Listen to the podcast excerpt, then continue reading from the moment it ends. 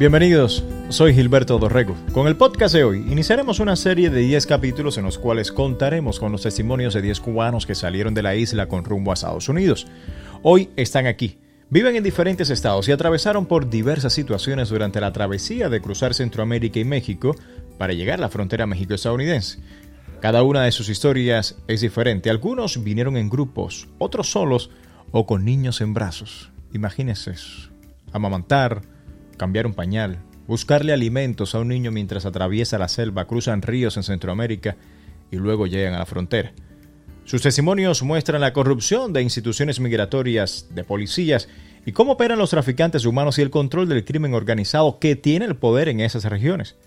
También nos hablarán del momento en que llegan a Estados Unidos, cómo cruzaron, por dónde lo hicieron y cuál fue el trato de los agentes federales, así como su estancia en los centros de procesamiento de aduanas y protección fronteriza. ¿Qué pasa en la llamada hielera? Comencemos con la historia de Ana. Ese no es su nombre real. Nos pidió que lo ocultáramos por temor a represalias en Cuba. Ana. Bueno, abrieron Nicaragua. Eh, se, veía una oportunidad clara. ¿Qué significa eh, para que las personas entiendan? Porque muchas de las personas que pueden estar escuchando el podcast no conocen el tema de Cuba, las políticas migratorias cubanas o las restricciones que tienen los cubanos para viajar. ¿Qué significa que se abrió Nicaragua? Era una vía de escape eh, que hacía varios años, bueno, no, no había ninguna, no había forma de, salir del país. Eh, es muy difícil, a no ser que, seas privilegiado y, tenga, y tengas una ciudadanía española, eh, que hace también muchos años que, que no hay forma de sacarla eh, eh, te ponen muchas restricciones, las embajadas, los países, y entonces se hace muy difícil un ciudadano común, corriente, eh, poder salir de la isla, ni siquiera viajar de turismo. Y con Nicaragua, eh, nosotros los cubanos eh, vimos una oportunidad clara. En, en, noviembre se pusieron visa libre a, este país y empezaron a viajar eh, un sinnúmero de cubanos. ¿Qué tan fácil o difícil es ese proceso de decir, voy a solicitar una visa para ir a Nicaragua y después tratar de llegar a Estados Unidos? Eh, se me hizo difícil y eh, tuve que cambiar el pasaje como cuatro veces porque aún así teniendo el pasaje eh, nada estaba seguro. primero tuvo un pasaje que tenía una escala en Panamá, pusieron una visa de tránsito, eh, eh, se hacía imposible por ahí, después tuvo una visa de tránsito por Nicaragua, por Costa Rica, eh, también pusieron una visa de tránsito, no se podía hacer escala ahí, aún así teniendo el pasaje para Nicaragua era difícil porque eh, los países te cerraban el paso en la escala en su aeropuerto. Y entonces incluso si incluso sin uno tener que pisar territorio del país sin intenciones tampoco de quedarse Simplemente era un, un, paso, una, una escala y, y aún así eh, te cerraban la posibilidad de, de hacer escala en, en, diferentes países. Y a cada uno de esos países uno tendría seguro que pagarle por, por esos trámites, ¿no? Ajá. Eh, las embajadas eh, te cobraban carísimo, eh, no te daban soluciones, te daban plazos que no se cumplían, eh, mentiras y mentiras y, la gente quejándose, el gobierno no hacía nada, eh, una cosa inhumana, la gente en los parques, eh, durmiendo sin trabajar, sin nada, con el estrés, porque... ¿Eso es en los parques en dónde? ¿En Cuba? Eh, sí, frente a las embajadas, en La Habana, eh, donde quiera, donde hubiese un rincón, ahí, ahí nos tirábamos a esperar a ver eh, si había alguna solución, si había respuestas, respuestas que no llegaban. Eh, eh, las personas había ahí te encontrabas personas que habían vendido sus casas, que lo habían vendido todo, que estaban ahí con sus niños, desesperados, por supuesto, porque ya lo habían vendido todo y, y aún así el, el, el, gobierno y en complot con los países te ponían las trabas para no dejarte salir. Claro. Cuando le explicamos a la gente para que entiendan un poco de lo difícil que es y cómo la gente se tiene que, en Cuba, tiene que deshacerse de sus pertenencias, tratar de vender eh, lo poco o lo mucho que puedan tener. En este caso imagino que la mayoría lo poco para poder hacer esta, esta travesía. ¿Cómo le explicamos los motivos por los cuales la gente se aventura todo ese recorrido y, cómo es que se decide tomar esa decisión?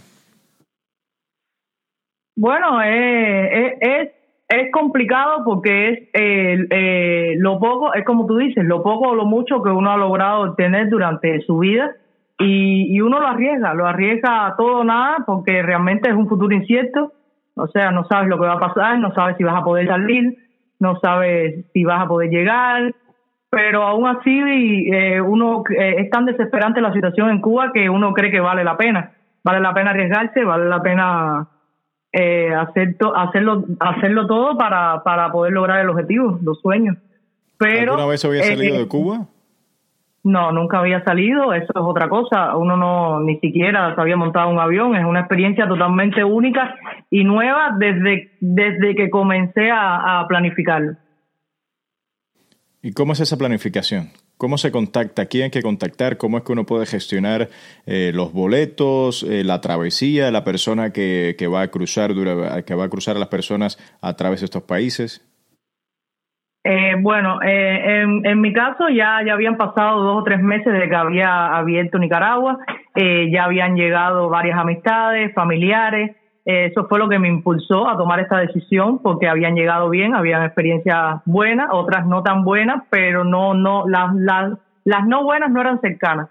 Entonces esto me llenó de valor y bueno, ya habían contactos mediante ellos de coyotes, de eh, personas que, que, dirigen esta red y, y entonces yo tenía estos contactos, le comencé a escribir eh, para comparar precios, comparar las formas de travesía, por dónde iban.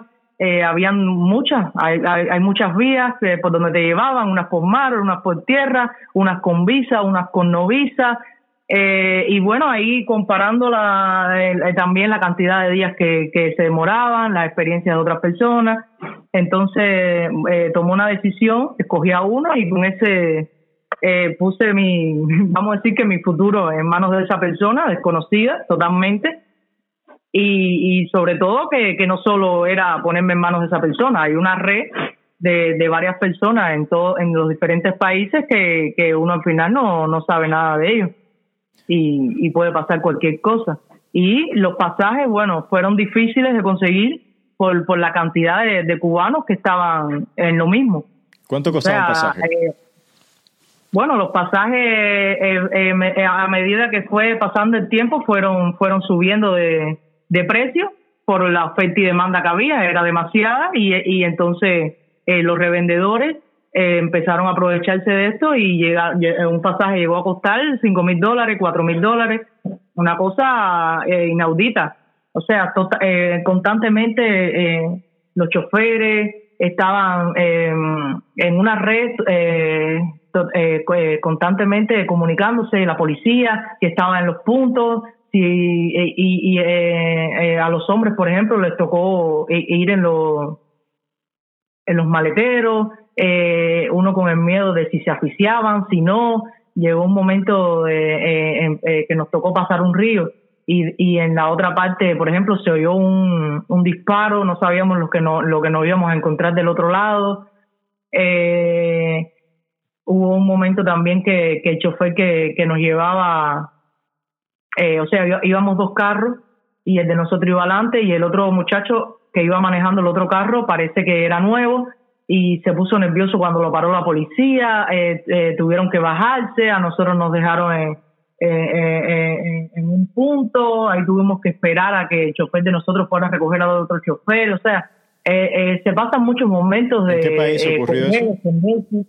Ya esto fue en México, México es, es, es el país, vamos a decir que más difícil de pasar, es el más grande, la, eh, la, la, la, policía está más más pendiente, ya te estás acercando a la frontera. Eh, ya en México yo creo que, por lo menos mi experiencia, he escuchado otras experiencias que han pasado, las han pasado mal en otros países, pero México yo creo que es más difícil, es más grande, eh, se, se pasa bastante trabajo para pasar México. Cuando ustedes llegan a México, ¿por dónde? ¿Por qué punto del sur es que llegan ustedes?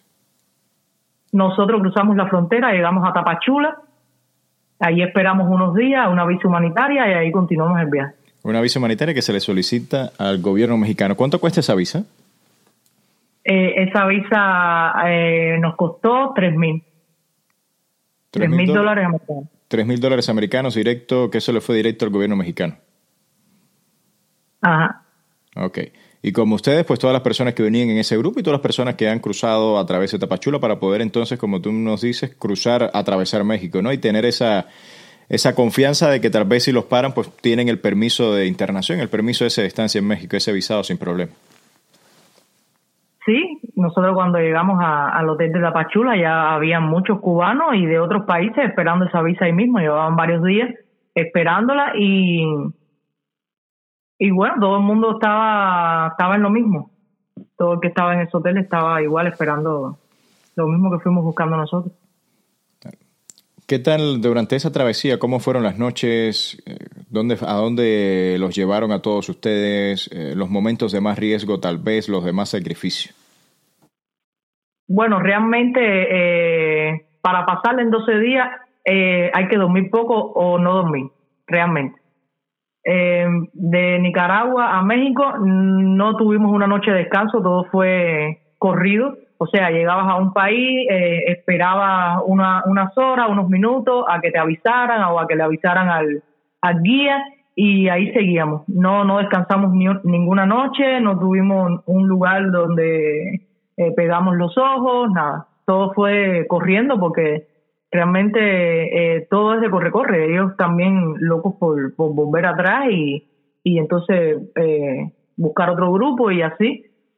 Porque hay toda una red de comunicación, ¿no? Hay una red de comunicación entre los traficantes humanos y también entre las autoridades de distintos países en los cuales mantienen esa coordinación, ¿no? Para saber entonces cuál es el momento perfecto o adecuado, por lo menos para poder cruzarlos ustedes.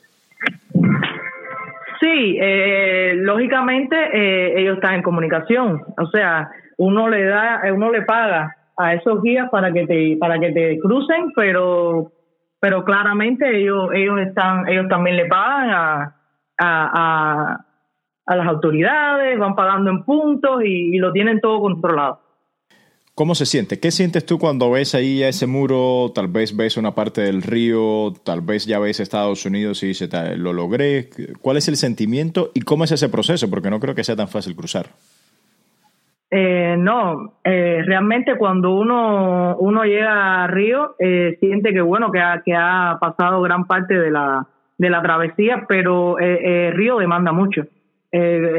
cuando uno ve los videos, cuando escucha a la gente, eh, no sabíamos cómo iba a estar el río, si iba a estar crecido, si no, eh, si todo lo, que hablaban era verdad.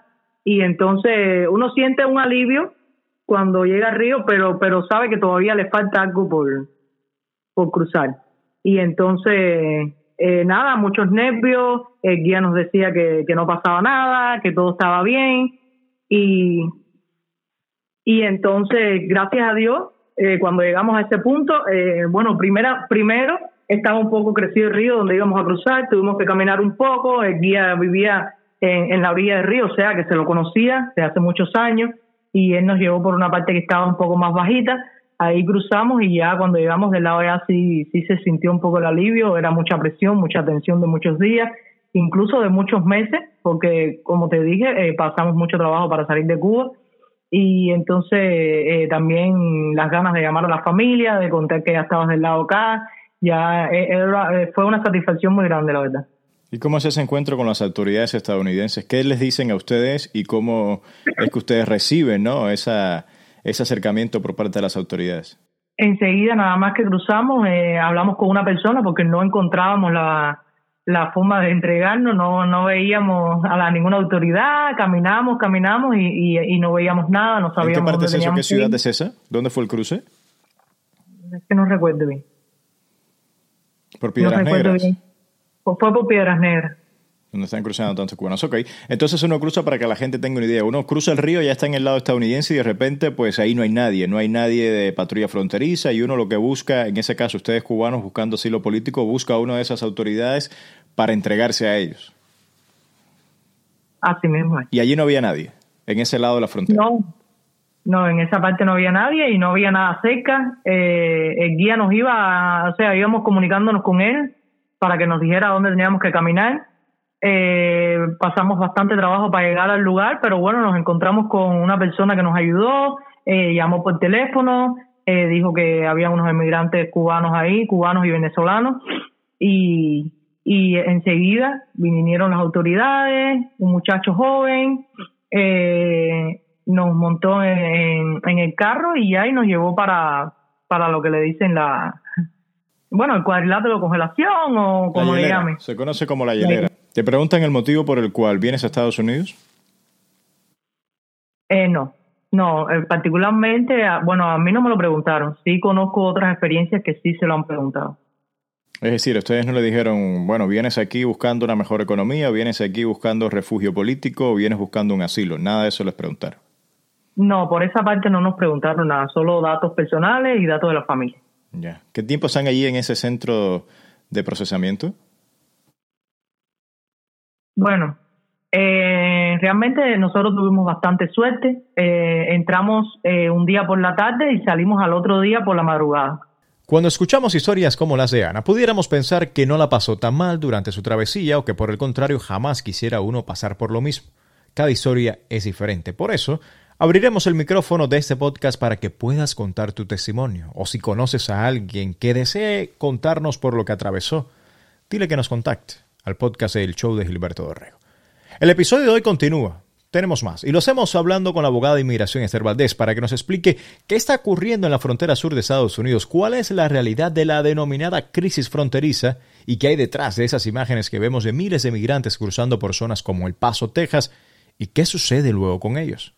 Absolutamente, o sea, cuando una persona está tratando con una persona indocumentada, ellos también saben lo que van a hacer. Ellos también van a violar la ley, ellos no van a reportar las ganancias, no van a pagar impuestos, no van a reportarlo al gobierno estadounidense, porque claro, ellos quieren la ganancia. Y no estoy culpando a nadie, nomás estoy hablando francamente de lo que pasa. Hay que, hay que pasar de esas conversaciones tan básicas, me frustra, cuando hablamos de inmigración, que, oh, el sufrimiento y la compasión y la humanidad. Está bien, todos sabemos que Latinoamérica está pasando por una crisis económica. Viene la ola rosa ahorita del comunismo, del socialismo, que está invadiendo en Brasil.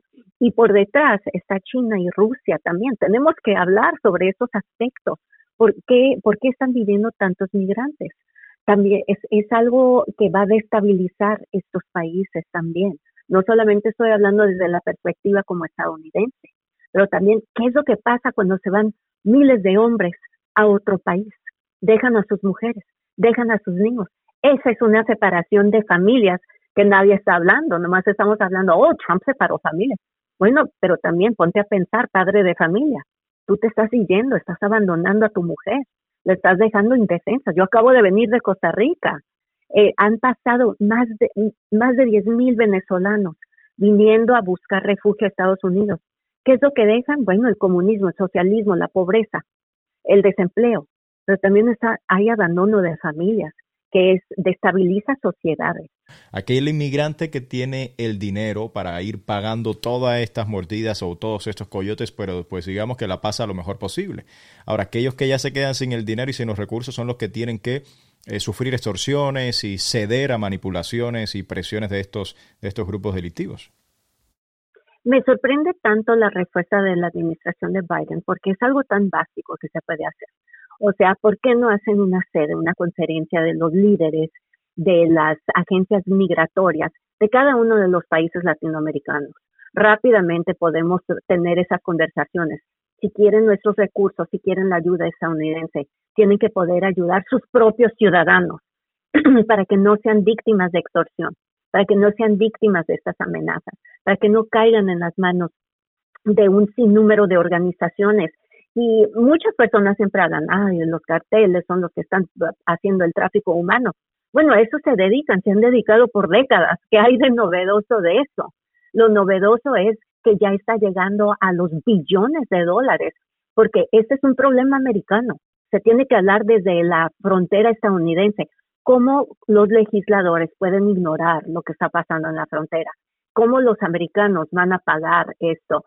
Cómo los representantes en la política no quieren entender las implicaciones por generaciones y décadas de tener a tantas personas que yo represento que están buscando protección aquí en Estados Unidos y por décadas no han podido eh, retener su residencia. Esa es una injusticia.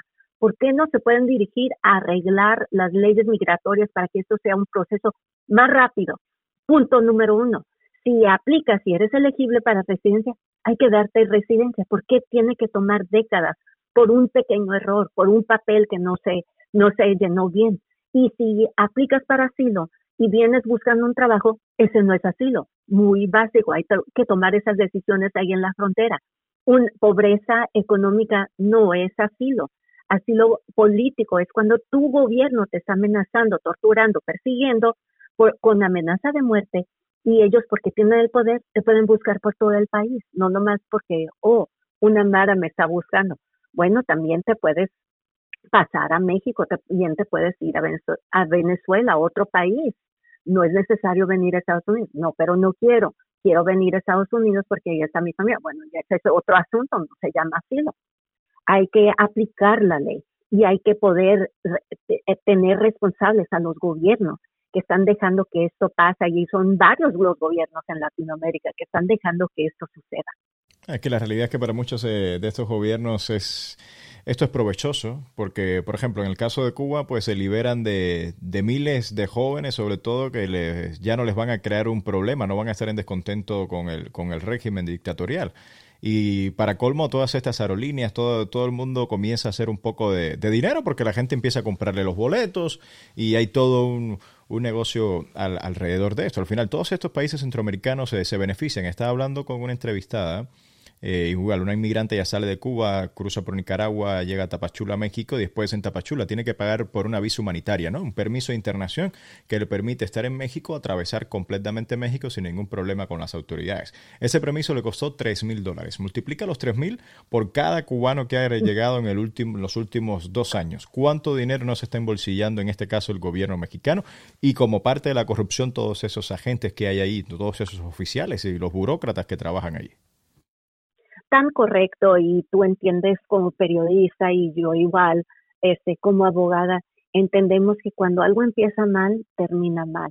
A veces pensamos, oh, voy avanzando porque voy haciendo algo, voy a emigrarme a Estados Unidos, me voy a aventar con los agentes. Pero yo también veo la realidad de mis clientes que permanecen indocumentados por décadas. O sea, es una humillación no poder manejar, no poder protegerte, siempre tener ese miedo de ser deportado, también es esa injusticia. ¿Cuál crees tú que sea el motivo por el cual tal vez eh, el Congreso, el gobierno de Estados Unidos a través de sus distintas administraciones no amplían este sistema de visado, no amplían este sistema de inmigración que le permita pues recibir a toda esta cantidad de personas que están ansiosos por venir a Estados Unidos y desarrollar y van a aportarle a la economía del país? Y prefieren usar el tema de la frontera y crear esta crisis que ahorita se le denomina crisis en la frontera, pero es una crisis que es cíclica, como sabemos, porque ocurre cada, cada cinco años, digamos. Todos los políticos se están protegiendo. Eh, yo soy republicana, soy conservadora. Dentro de mis círculos, todo el mundo quiere nomás hablar mal del migrante y decir, no, tenemos que ah, este, imponer la ley, bueno, pero la ley también hay compasión, hay misericordia, hay entendimiento de las situaciones que llevan al migrante a venir a Estados Unidos, pero ellos se quieren proteger porque políticamente ese es el ángulo que lleva a ganar las elecciones. Los demócratas, bueno, su ángulo es o todo tiene que ser pro migrante o eres un racista o un este o odias a la gente latina cuando no es así, hay que ser flexibles hay que entender, si son demócratas ahorita, bueno, vean lo que está en la frontera, cuáles son las soluciones. Oh, hay que legislar. La única solución que se puede tomar para cambiar la ley es en el Congreso. Los congresistas todos que son políticos. Y si son políticos que son republicanos o demócratas. Y si son políticos cada dos a cuatro años, ¿qué va a pasar?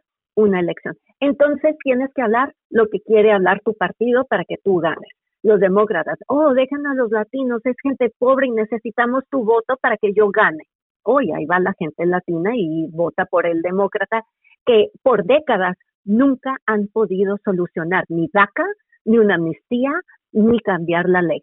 Los republicanos, de su punto de vista, dicen, bueno, este, voten por mí porque yo voy a sacar y deportar a la gente que entra ilegalmente. Voten por mí. Y así ganan sus elecciones. ¿Han deportado a alguien? No. Es, las deportaciones están a lo más bajo que yo he visto y yo he sido abogada por casi 20 años, eh, bajo cuatro administraciones, empezando desde George Bush. No, hay, no están deportando a nadie ahorita. Están cerrando los casos administrativamente. Entonces, eso creo que es el número uno elemento. Los políticos están jugando política y quieren ganar, que su partido gane. Número uno. Número dos, no entienden las leyes, no entienden exactamente lo que varios abogados de inmigración estamos viendo en las cortes, los jueces lo vemos, porque todo eso llega a las agencias de inmigración. Tiene que llegar y acabar y empezar en un tribunal. Entonces, ¿por qué no dejan que las personas que estamos practicando esta rama de ley, que podamos ofrecer estas soluciones justo con los de la aduana también, los que están protegiendo la frontera? Nosotros sabemos cuál es el problema, es muy obvio, pero los políticos ni siquiera se quieren presentar a la frontera. Gracias, Esther. Gracias por tu tiempo. Y quienes nos está escuchando, ella es Esther Valdés, abogada de inmigración. Y como ve, tiene una mirada distinta de analizar y de también platicarnos sobre este fenómeno migratorio. Gracias, Esther. Gracias, Gilberto. Así está el panorama en torno a la inmigración ilegal que irrumpe en la frontera sur de Estados Unidos. Migrantes que vienen en busca de una mejor vida, huyendo de la represión política o de persecución religiosa o de pensamiento en muchos casos, se aventuran a lo desconocido su impulso es salir del país de donde nacieron y que les falló. Fueron traicionados por sus gobiernos y los políticos, y durante su travesía Estados Unidos se encuentran con más traición, abusos y corrupción. Y cuando llegan a la frontera, el futuro cae en manos de agentes federales y del gobierno de Estados Unidos.